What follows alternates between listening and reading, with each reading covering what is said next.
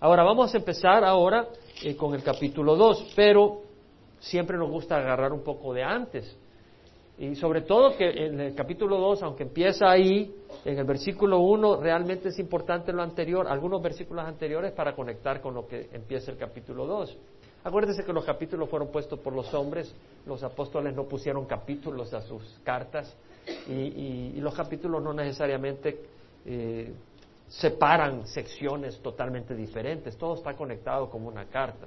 Ahora, el capítulo 1, versículo 22, Pedro dice, puesto que en obediencia a la verdad habéis purificado vuestros almas para un amor sincero de hermanos, amados unos a otros entrañablemente de corazón puro, pues habéis nacido de nuevo no de una simiente corruptible, sino de una que es incorruptible, es decir, mediante la palabra de Dios que vive y permanece porque toda carne es como la hierba y toda su gloria como la flor de la hierba, sécase la hierba, mas cáese la flor, mas la palabra de Jehová permanece para siempre, y esta es la palabra que os fue predicada. Entonces empieza el capítulo 2, por tanto, desechando toda malicia y todo engaño, e hipocresías e envidias y toda difamación, desead como niños recién nacidos la leche pura de la palabra para que por ella crezcáis para salvación si es que habéis probado la benignidad del Señor. Y viniendo a Él como una piedra viva desechada por los hombres, pero escogida y preciosa delante de Dios, también vosotros como piedras vivas, sed edificados como casa espiritual para un sacerdocio santo, para ofrecer sacrificios espirituales aceptables a Dios por medio de Jesucristo. Pues esto se encuentra en la Escritura. Aquí pongo en Sion una piedra escogida, una preciosa piedra angular, y el que crea en Él no será avergonzado. Este precioso valor es pues para vosotros lo que creéis, pero para los que no creen, la piedra que desecharon los constructores, esa en piedra angular se ha convertido, y piedra de tropiezo y rosa de escándalo, roca de escándalo. Pues ellos tropiezan porque son desobedientes a la palabra, y para ello estaban también destinados. Pero vosotros sois linaje escogido, real sacerdocio, nación santa, pueblo adquirido para posesión de Dios, a fin de que anunciéis las tinieblas de aquel que os llamó de las tinieblas a su luz admirables, a fin de que anunciéis las virtudes de aquel que os llamó de las tinieblas a su luz admirable. Pues vosotros en otro tiempo no eras pueblo, pero ahora sois el pueblo de Dios, no habías recibido misericordia, pero ahora habéis recibido misericordia. No vamos a ir más allá, de hecho vamos a cubrir tal vez solo tres versículos, no me voy a extender mucho, eh, eh, pero sí vamos a cubrir alguna sección de lo que hemos leído. En, en Primera de Pedro, versículo 22, capítulo 1, Pedro está diciendo puesto que en obediencia a la verdad está dando hecho ya, está dando por hecho de que los que están recibiendo esta carta son obedientes. Y dice, puesto que en obediencia a la verdad habéis purificado vuestras almas, porque le está escribiendo no a gente que es rebelde. Hay personas que llevan su camiseta que dice rebelde. Y cuando yo recién venía del Salvador y vine a Cristo, eh, todavía tenía toda mi manera de pensar bastante del mundo, y le compartía en la iglesia, yo soy rebelde. Y alguien me dice, no use esa palabra que no es bueno. Y para el cristiano ser rebelde no es bueno. Es bueno ser rebelde contra el pecado. Pero ser rebelde, no, queremos ser obedientes a Dios. Queremos ser obedientes. Entonces vemos acá que dice, en obediencia a la verdad, Jesús es el camino a la verdad y la vida, Jesús es la verdad. ¿Y qué nos dice Jesús? ¿Qué es lo que nos mandó Jesús? Un nuevo mandamiento doy, que os améis los unos a los otros, que como yo os he amado, así os améis los unos a los otros. En esto conocerán todos que sois mis discípulos, si os tenéis amor los unos a los otros. La verdad es el mandamiento que el Señor nos da a Jesús, su palabra, y esa palabra es que nos amemos. Y esa palabra la repite vez tras vez el Nuevo Testamento, la repite el Antiguo Testamento. El Nuevo Testamento la clarifica diciendo, así como yo os he amado. ¿Cómo nos amó el Señor Jesucristo dando su vida por nosotros? En esto conocemos el amor que Él dio su vida por nosotros, también nosotros debemos dar nuestra vida por los hermanos. Eso es lo que nos dice una de Juan 3:16. Ese es el tipo de amor que Dios pide que lo demos, no por la fuerza, sino eh, motivados por el mismo amor de Dios. El amor es un gran motivador. Cuando somos tocados por el amor del Señor, damos nuestra vida. La ley no nos hace dar la vida. La ley lo que te hace es que te escapes, que busques dónde está un agujerito para salirte. Por eso cuando no hay policía le metes a 60 millas por hora o 75. ¿Por qué? Porque no lo haces de corazón, sino porque si te agarran te meten multa. Pero cuando es de corazón es una cosa distinta. Entonces dice, en obediencia a la verdad habéis purificado vuestras almas, o sea, habéis separado vuestras almas de aquellas cosas que no son buenas y que impiden tener un amor sincero de hermanos. En el capítulo 2, versículo 1, habla de qué cosas es bueno purificarse para tener un amor sincero. Entonces habla de que siendo obedientes a Cristo y a su mandato, hemos alejado nuestras almas de cosas que no son buenas, que nos impiden de malicia, de maldad hacia otros, para tener un amor sincero, un amor genuino, no un amor falso de hermanos, un amor fraternal, Filadelfos. Filadelfia es un amor fraternal de un hermano con hermano eh, Edwin con su hermana eh, Michelle, es un amor fraternal. Gabriela Michelle. Entonces vemos acá de ese Filadelfia, Filadelfia, de ese, de ese amor está hablando.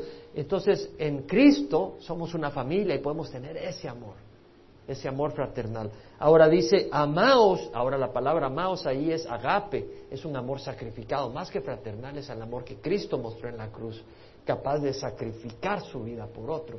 Entonces dice, amaos unos a otros entrañablemente, es decir, de tus entrañas, de veras, de corazón puro, pues habéis nacido de nuevo. Entonces dice, porque habéis nacido de nuevo. Es decir, porque has nacido de nuevo, puedes mostrar este amor. Cuando estás en el mundo, tú puedes mostrar afecto, pero no el amor de Cristo. El amor de Cristo solo nace en aquellos que tienen a Cristo en el corazón. Y por eso dice, habéis nacido de nuevo, es decir, es necesario nacer de nuevo, no es religión, tradiciones, es un nuevo nacimiento, una nueva naturaleza. Habéis nacido de nuevo, no de simiente corruptible, es decir, no es solo que has nacido de, de tu padre y de tu madre, sino de incorruptible, es decir, la palabra de Dios que vive y permanece. La palabra de Dios es eh, incorruptible. Ahora, en el capítulo 2, y aquí agarramos el capítulo 2, hay tanto, hermanos, y no nos vamos a extender mucho, y, no se olvide el próximo domingo, porque usted va a querer oír. yo hoy me di cuenta este domingo que no podíamos cubrir todo lo que hubiera querido cubrir, pero no lo necesitamos cubrir. El próximo domingo va a haber una parte muy hermosa que va a tocar su corazón también. Yo le invito a, que no lo pierda. Eh, dice ahora Pedro, por tanto, desechando toda malicia y todo engaño e hipocresía, envidias y toda difamación, desead como niños recién nacidos la leche pura de la palabra para que por ella crezcáis para salvación. Ha hablado el Señor a través de Pedro que nos amemos con amor sincero, fraternal y, entrañablemente de corazón. Ahora, acá nos dice desechando, desechando toda malicia, desechando es una acción. De hecho, la palabra en griego es apotitemi, entonces dice, desechando, bueno, investigo el significado. El significado es apartar de uno. Es decir, es una acción definitiva donde uno se aparta. Es, decir, eh, en, otra parte del Nuevo Testamento habla de desechar, de, quitarse al hombre viejo y ponerse el hombre nuevo. Es como quien dice desvestir todas estas cosas con las que uno puede estar cubierto en la carne. Eh, quitar, dejar, tirar, descartar, desechar toda malicia. La palabra malicia, interesante en el griego, es caquía. Suena a maldad, ¿verdad? Suena a excremento. Ya sabemos de dónde viene la palabra, ya no entro en más detalle, usted puede usar su cabeza. Pero eh, malicia quiere decir, en el griego es maldad, mala voluntad, desear, desear ofender o hacer el mal a alguien. Entonces, Pedro nos dice, desechad toda malicia, o sea, toda, toda maldad hacia alguien, toda, toda actitud de maldad hacia alguien, y todo engaño, es decir, sé, sé sincero, no, no seas engañoso, no mientas, no mientas unos a otros. E hipocresías, hipocresías es aparentar lo que no es. Oh, yo le dedico tiempo a las cosas de Dios y mentira, y andan viendo a Ofra, ¿verdad? Pasan viendo el show de Cristina y dice, yo paso estudiando la palabra, pastor, viendo el show de Cristina. No, dice, no hay, no hay que ser hipocresía, aparentar lo que no es, fingiendo lo que no es, poniendo, ay hermanito, ¿cómo estuvimos orando por usted? Ya, a ver cuando viene, ojalá se ahogue en Cuba. No, hay que ser sinceros, dice. Envidias, sentimientos y actitudes negativas hacia otro debido a una situación favorable o deseada que aparentemente goza dicha persona. Entonces dice, desecha la malicia, engaño, hipocresía, envidia y toda difamación. La palabra difamación en el King James Version, la versión King James es all evil speakings, toda habladuría del mal. O la New King James, all evil speaking, toda esa manera de hablar que es mala, que no, es, que no conduce a nada bueno. La nueva versión internacional dice slander of every kind, calumnia de todo tipo. O la New American Standard, la English Standard Version, all slander, toda calumnia. Es decir, habladurías malas que no vienen de Dios, que no edifican. Entonces, Pedro nos está diciendo, desecha toda malicia. ¿Por qué nos dice Pedro, aquí le está hablando a quién, a cristianos o a no cristianos? Y le dice, desecha toda malicia. Quiere decir que nosotros hay malicia, hay maldad, hay actitudes. Y dice, quítalas. ¿Cómo, cómo las puedes quitar? ¿Con qué poder? Tú la puedes quitar porque tú eres una bella persona por el poder del Espíritu Santo. Hermanos, tenemos una corrupción profunda en nuestra carne. Es la gracia de Dios la que nos ayuda a ser distintos. Es la gracia de Dios. Es la gracia de Dios. Si usted no se ha dado cuenta, qué ciego está. Oh, no, yo me di cuenta que usted está bien corrupto, hermano. No, no, no. Usted fíjese a usted mismo. No sé si me entiendes. examínate a ti. Hermanos, necesitamos la gracia de Dios. Y lo que necesitamos son dos cosas. Necesitamos la palabra de Dios para saber lo que es bueno, pero necesitamos el fortalecimiento espiritual en el hombre interno para hacer lo que es bueno. Y eso viene de la oración. Necesitamos ser una iglesia de oración. Necesitamos ser una iglesia de oración. En Efesios, Pablo dice, por esta causa doblo mis rodillas ante el Padre nuestro Señor Jesucristo, de quien procede todo nombre, de toda familia en el cielo y en la tierra, que os conceda conforme a las riquezas de su gloria. Su gloria y su misericordia, su perdón, que nos conceda conforme a las riquezas de su gloria, ser fortalecidos con poder por su espíritu en el hombre interior. ¿Qué, estaba haciendo Pablo? Orando para que la iglesia en Éfeso fuera fortalecida por el Espíritu de Dios en el hombre interior. ¿Qué estaba haciendo? Orando. Hermanos, yo necesito sus oraciones cuando voy de viaje. Hermanos, en este viaje fuimos probados en distintas maneras. Y yo le voy a decir algo. Si Dios no me hubiera protegido, yo no la hago. En distintas maneras fuimos probados. Si Dios, ¿sabe qué? Dios me probó su amor de una manera muy especial. Hubieron circunstancias en que yo le voy a decir, yo sé que no las hubiera pasado. Y lo único que sé es que le dije, Señor, a ti te corresponde, sácame de esta situación. Y si el Señor no me hubiera sacado, yo no hubiera podido salir de esas circunstancias. Y cuando el Señor me sacó, yo le dije, Señor, la única razón por que me has sacado de estas situaciones es porque tú me amas milagrosamente yo vi a mi Dios sacarme de situaciones en las que yo no hubiera podido salir.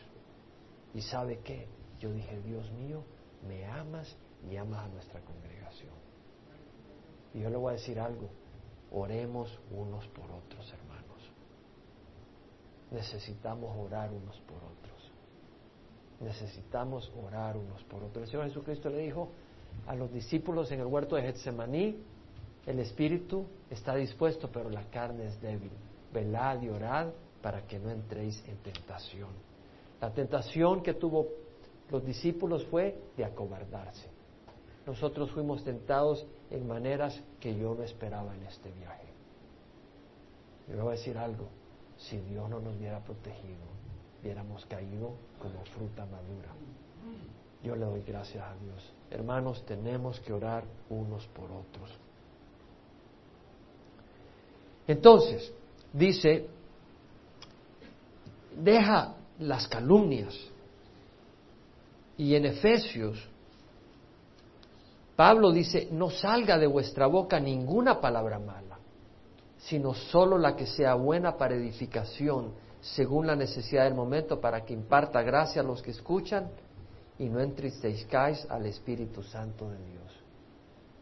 ¿Qué nos está diciendo Pablo? Que no salga de nuestra boca ninguna palabra mala, sino solo la que sea buena para edificación. Ahora, esto lo necesitamos recordar nosotros. Bien frecuente.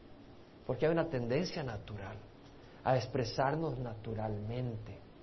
Pero Dios quiere que nos expresemos guiados por el Espíritu Santo. Y nos dice, cuando te vas a expresar, más te vale que consideres lo que vas a decir. Y si es para edificación, dilo. Y si no es para edificación, no lo digas. A veces yo me he encontrado en situaciones donde alguien dice algo que no es de edificación, yo le digo, momento, no quiere decir que vamos a estar encima de la persona con cada cosita, pero a veces vemos la intención y vemos la maldad detrás de algo y tú tienes que pararlo. Tú tienes que decir un momento, no sigas. Y me he metido en conflictos, pero ¿sabes qué? Tú tienes que parar cuando algo no es de edificación, sino que es de destrucción. No, nadie te obliga a prestar oídos a palabras que vienen del mismo infierno. Tú tienes que parar aquellas cosas que no son de edificación. Y podemos entristecer al Espíritu Santo. En Levítico, si vas a, Levítico capítulo 19, puedes leer en el versículo 14 que dice, Moisés escribe, el Señor habla, no maldecirás al sordo. Porque, ¿verdad? Como no oye, le voy a decir, le voy a sacar a su abuelita y a todo el mundo y le voy a decir cien mil cosas como no oye, pero no es lo mismo cuando nosotros hablamos mal de alguien que no está presente, es como maldecir al sordo. Dice, no maldigas al sordo, ni pondrás tropiezo delante del ciego, sino que tendrás temor de tu Dios, yo soy Jehová. Y en el versículo 16 dice, no andarás de calumniador entre tu pueblo, no harás nada contra la vida de tu prójimo, yo soy Jehová, no harás nada contra la vida de tu prójimo, tenemos un Dios de amor. Y luego dice, no odiarás a tu compatriota en tu corazón. No, yo no lo odio, pero tu corazón está cargado. Si no, podrás ciertamente reprender a tu prójimo. Hay espacio para reprender, hay espacio para corregir. Pero dice, pero no incurrirás en pecado a causa de él. No te vengarás ni guardarás rencor a los hijos de tu pueblo, sino que amarás a tu prójimo como a ti mismo. Yo soy Jehová. Entonces, hay mucho acá que hablar, pero no nos podemos entretener tanto. Eh, quiero caminar un poco más. Entonces dice, desechando toda malicia, todo engaño, hipocresías, envidia y toda difamación, desead como niño recién nacido la leche pura de la palabra para que por ella crezcáis para salvación. Aquí me detuve un tiempo, porque aquí puede parecer que está diciendo que es necesario crecer para ser salvos. Y no es lo que está diciendo, pero puede parecer. Y gente lo puede manipular. Y nosotros nos preocupa conocer y discernir bien la palabra del Señor. Entonces, si eso es lo que dice, fabuloso, pero vamos a ver qué es lo que dice. Y tenemos que ser astutos y diligentes en escudriñar la escritura y ver qué es lo que está diciendo. Ahora, lo que está diciendo acá es, dice, desead como niño recién nacido la leche pura de la palabra. Un bebé cuando recién nace, quiere leche. Bueno, no lloran así, ¿verdad? Pero lloran un poco distinto. Pero si yo lloro como un bebé, pues imagínese, estaría problema, ¿no? Pero usted sabe cómo lloran los bebés, ¿no? Por la leche. No hay que decirles, desead leche, hijito, pegan los grandes gritos. Yo me acuerdo, Dani cada dos horas se despertaba y no nos dejaba dormir porque quería leche. No había que decirle, Dani desea leche. Era que deseaban la leche. Pero si uno lo desea, ¿por qué vas a decir desear? Porque creo yo que lo que nos está diciendo es buscar. Así como un niño desea la leche, un niño recién nacido, el contexto nos está diciendo que lo que está diciendo acá Pedro es buscad. Como un niño, como un niño recién nacido, busca la leche pura. Buscad, ¿qué? La leche pura de la palabra. La leche pura de la palabra. Si usted va al libro de Nehemías, acompáñeme, Nehemías 8, vamos a leer una sección. Entonces, este es cuando el pueblo de Israel ha venido de Babilonia ha venido, ha regresado después del, cautiverio por Nabucodonosor, que lo destruyó en el año 586 antes de Cristo, Jerusalén. Y viene de regreso y construyen la muralla Y el pueblo le pide a Esdras que lea el libro de la ley. Y ahí vemos que en el versículo 1 dice, se reunió todo el pueblo como un solo hombre, había una unidad. Y dice, en la plaza que estaba delante de la puerta de las aguas, y pidieron al escriba Esdras que trajera el libro de la ley de Moisés que el Señor había dado a Israel. Y vemos en el versículo 3 que leyó en el libro, frente a la plaza que estaba delante de la puerta de las aguas, desde el amanecer hasta el mediodía, seis horas. A las seis de la mañana a las dos estaban ahí en presencia de los hombres y mujeres y de los que podían entender y los oídos de todo el pueblo estaban atentos al libro de la ley. Vemos que a través del Antiguo Testamento los, las reuniones son para que la gente entienda, no para esconder cosas en latín, en griego, en otros idiomas, sino para que la gente entienda. Nosotros, yo crecí en la tradición y el cura daba la misa en latín, pues yo no entendía. Me acuerdo el Dominus Bubiscum y algunas otras palabras, pero uno no entendía más. Y no, el propósito de las reuniones es de entender, de entender y sobre todo la palabra del Señor. Y vemos acá que dice que eh, se reunieron todos los que podían entender. Y en el versículo dice 5 vemos que abrió Esdras el libro a la vista de todo el pueblo, pues él estaba más alto que todo el pueblo, porque habían hecho una tarima de madera donde estaba Esdras. Y vemos de que cuando abrió todo el pueblo se puso en pie. Entonces Esdras bendijo al Señor, el gran Dios, y todo el pueblo respondió, amén, amén, mientras alzaban las manos. Cuando Esdras bendice a Dios, el pueblo eh, eh, glorifica a Dios, alza las manos y luego se postran y adoran a Jehová rostro en tierra. Ahora, los levitas, el versículo 7 al final dice, explicaban la ley al pueblo mientras el pueblo permanecía en su lugar. Es decir, la, ley está escrita en hebreo. Cuando el pueblo hoy en hebreo no lo entiende porque en, Babilonia se olvidaron el hebreo la nueva generación y lo que aprendieron fue arameo. Entonces vemos acá que los levitas que sabían el hebreo traducen al arameo y le explican a la gente lo que está diciendo la palabra.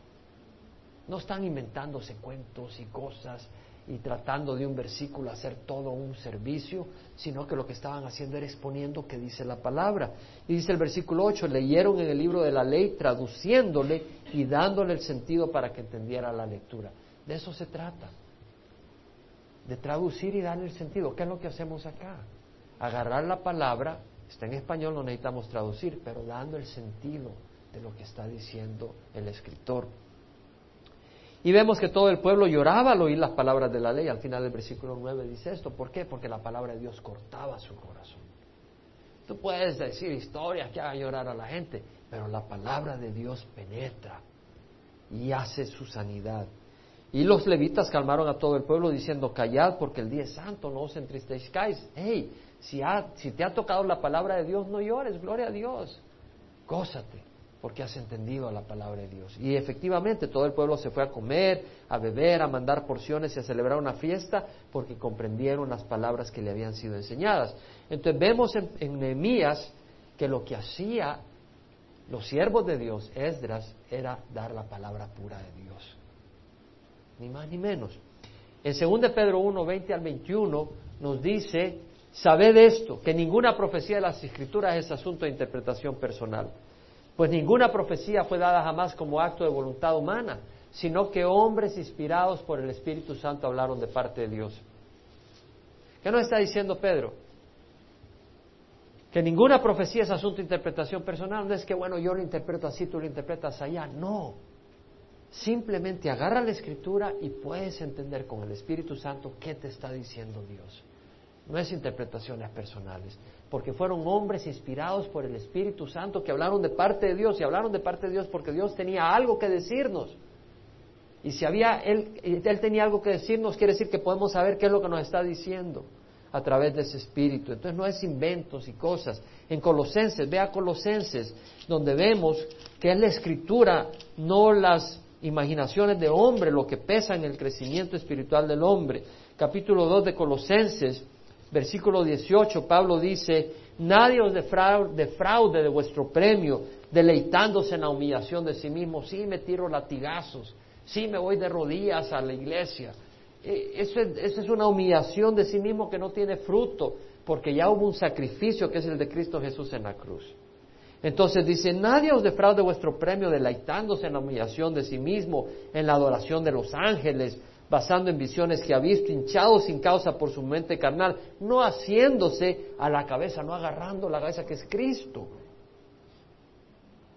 Entonces el versículo 20 dice, si habéis muerto con Cristo a los principios elementales del mundo, ¿por qué como si aún vivieras en el mundo sometéis a preceptos tales como no manipuléis, no gustes, no toques, todo lo cual se refiere a cosas destinadas a, con, a perecer con el uso, según los preceptos y enseñanzas de los hombres. Lo que está diciendo Pablo es, hey, deja esos preceptos de, no puedes comer esta comida, no puedes hacer esto este día, tienes que sudar la gota gorda este día para lograr el favor de Dios. Dice, deja todas estas cosas, porque dice estas cosas en el versículo 23, tienen a la verdad la apariencia de sabiduría en una religión humana en la humillación de sí mismo y en el trato severo del cuerpo, pero carecen de valor alguno contra los apetitos de la carne.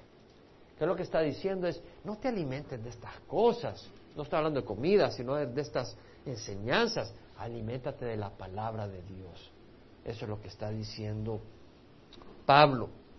Y en 2 Timoteo, más adelante, capítulo 4, leemos que Pablo le dice a Timoteo, predica la palabra insiste a tiempo y fuera de tiempo, redarguye, reprende, exhorta con mucha paciencia e instrucción, porque vendrá tiempo, y este es el tiempo cuando no soportarán la sana doctrina, sino que teniendo comezón de oídos, acumularán para sí maestros conforme a sus propios deseos, y apartarán sus oídos de la verdad y se volverán a mitos. ¿Qué está diciendo? Que en los últimos días la gente se volverá a mitos, a fábulas, a cuentos, a, a ideas religiosas pero que no son la verdad. Entonces, Pablo le dice a Timoteo, predica la palabra, la palabra de Dios. Porque tú puedes agarrar la palabra de Dios y usarla como un trampolín para decir todas las barrabasadas que quieras. Pero eso no es lo que dice Pablo. Dice, predica la palabra, enseña la palabra, lo que dice la palabra. En Hebreos 4.12 dice, la palabra de Dios es viva y eficaz y más cortante que una espada de dos filos, penetra hasta la división de la coyuntura, del alma y del espíritu, de la coyuntura y los tuétanos, y es poderosa para discernir los pensamientos y las intenciones del corazón. Entonces, la palabra de Dios expone nuestro pecado, la palabra de Dios nos muestra la gracia de Dios, la palabra de Dios es luz, por eso dice Pablo, predica la palabra, y por eso dice Pedro, desead como recién nacidos la leche pura de la palabra de Dios para que por ella crezcáis para salvación. Y aquí vamos a hablar un poco qué quiere decir eso. ¿Quiere decir acaso para que por ella crezcáis lo suficiente como para que Dios te salve? No. Pero veamos por qué no dice eso. Porque nosotros no debemos de imponer el significado a la palabra, debemos de ver que la palabra nos dé a nosotros. Eso es muy importante. Porque puedes venir de algún lugar, de otro lugar y ya tienes alguna doctrina puesta. Yo siempre que leo la palabra estoy abierta a lo que el Señor me enseñe. Pero siempre es importante comparar doctrina, la palabra con la palabra en toda la escritura. Me he ido a algunas versiones. La versión de King James Version dice, As newborn babes desire the milk of the word that you may grow thereby. O sea, como niño recién nacido desea la leche sincera de la palabra para que puedas crecer. No dice para que puedas crecer para salvación porque el texto, el manuscrito que usa el King James Version y el New King James Version no tiene esa parte. Ahora, sabemos que los originales que escribió Pedro en el año 64 no se han preservado, se han preservado cientos de copias. Y todas esas copias coinciden. Pero hay algunas secciones, alguna palabrita aquí y allá que no coinciden, pero un porcentaje pequeñísimo. Y por eso en algunas versiones no tienen donde dice eh, para salvación. La King James no tiene eso, pero no hay problema, aunque lo tuviera.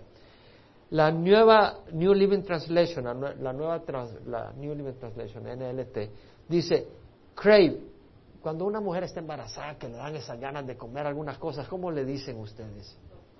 Antojos, ¿verdad? Un antojo que hay que darle porque si no se le sale el niño.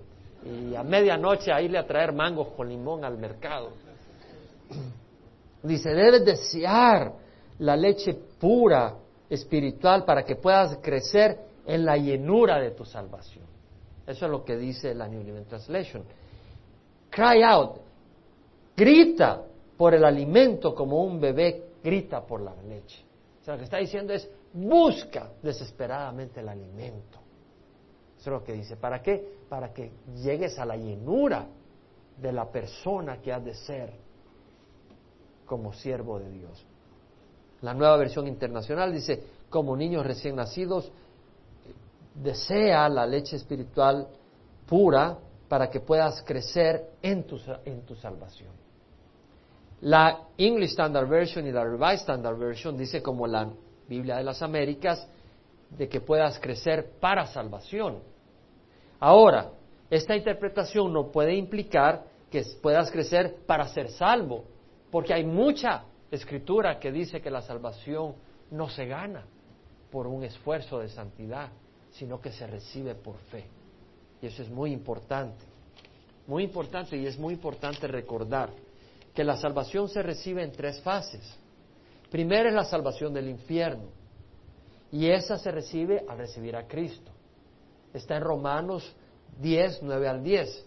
Si confiesas con tu boca a Jesús por Señor y crees en tu corazón que Dios lo resucitó de la muerte, serás salvo.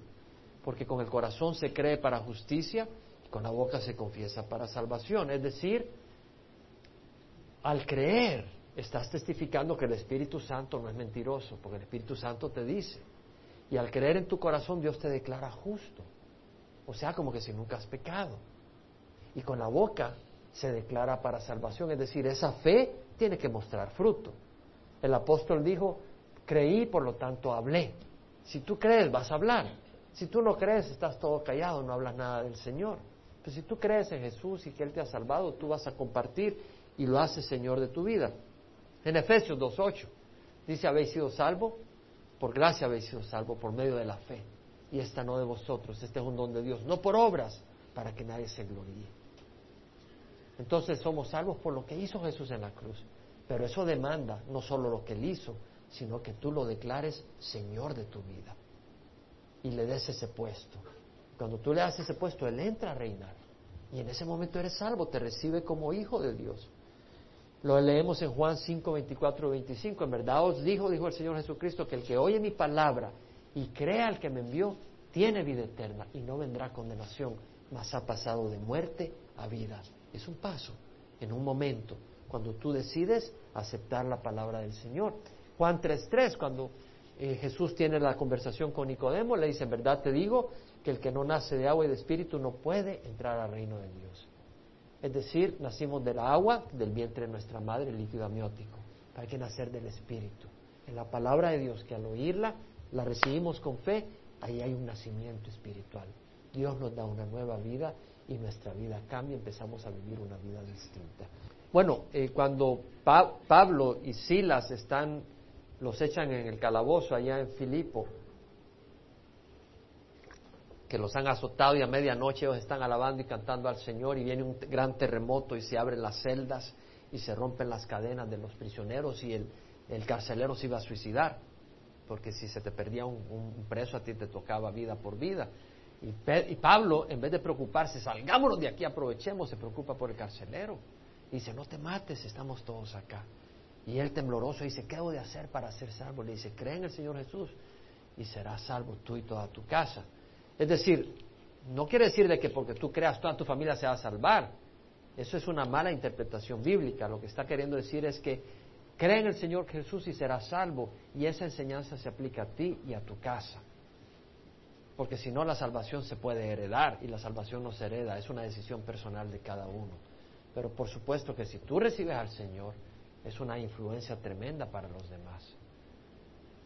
Muy importante. Ahora, hay otra salvación que es la salvación de los tentáculos de Satanás. Somos salvos del infierno, pero también queremos ser salvos del poder que ejerce Satanás en nuestra vida. Y esa es la obra santificadora. El Señor le dijo a los judíos que habían creído en Él, si ustedes permanecen en mi palabra, entonces son mis discípulos y conocerán la verdad y la verdad los hará libres.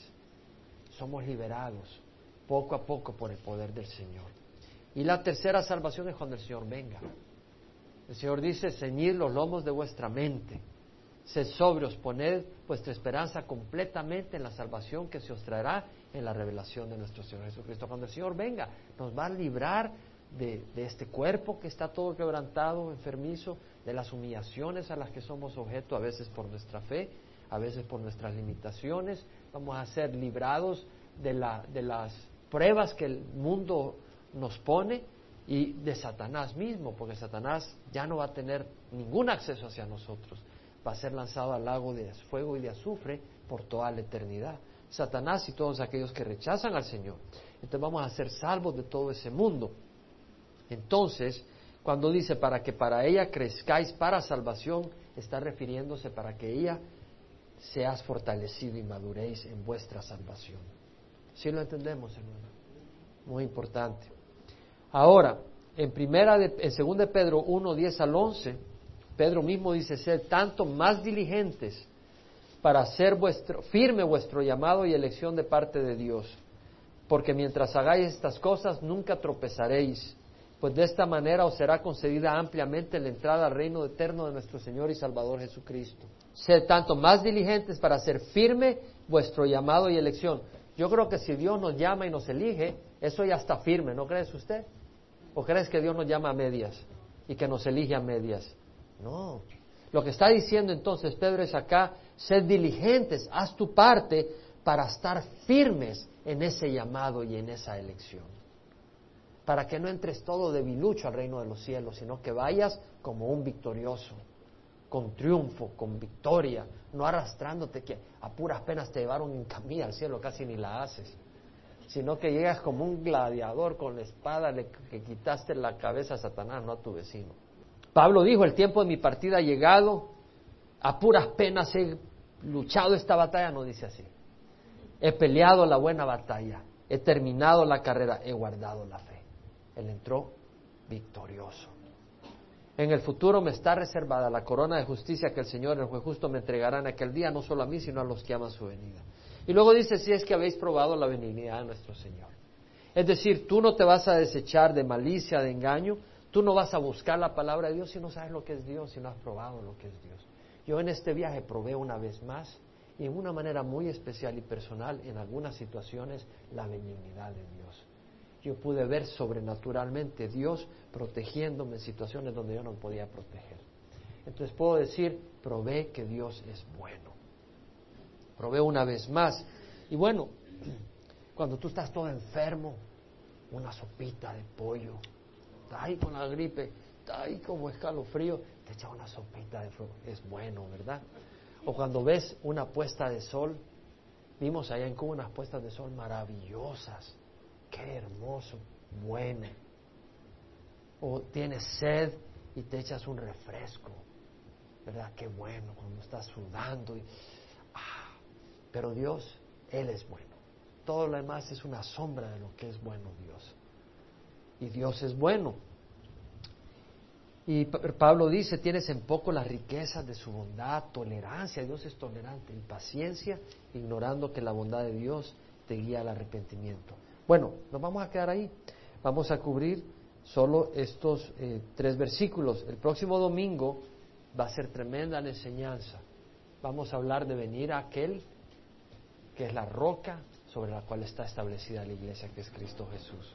Vamos a leer sobre eso y les tengo un poema que definitivamente Dios estuvo en eso y que concatena con lo que vamos a leer acá, que va a ser tremendo. Yo te invito a que cierres los ojos.